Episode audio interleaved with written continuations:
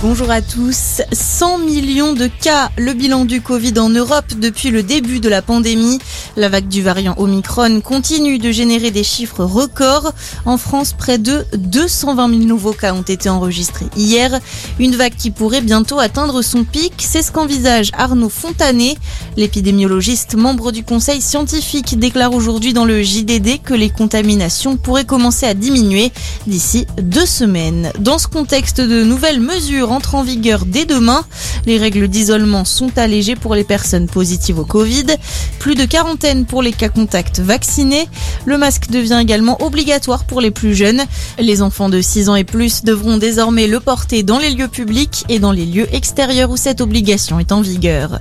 1500 personnes rassemblées pour une rave party illégale dans Lyon. Depuis vendredi soir, les participants ont investi un site industriel de la commune de Saint-Florentin.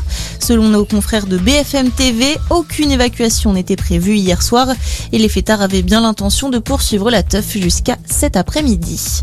Dans le reste de l'actualité, nous toutes sommes Emmanuel Macron d'agir contre les violences faites aux femmes. La réaction du collectif féministe alors qu'il déplore déjà deux féminicides dès le premier jour de l'année 2022. Une militaire de 28 ans a été tuée de plusieurs coups de couteau hier dans le Maine-et-Loire. La procureure de la République de Saumur a annoncé qu'un suspect a été interpellé. Il s'agit du compagnon de la victime. En Meurthe-et-Moselle, un quinquagénaire a reconnu en garde à vue avoir tué sa compagne hier. Et puis une enquête ouverte pour tentative d'homicide après l'agression d'Elohim Prandi. Le joueur de l'équipe de France de handball a reçu plusieurs coups de couteau dans la nuit de vendredi à samedi dernier. Ses jours ne seraient pas en danger, mais sa participation à l'Euro pourrait être compromise.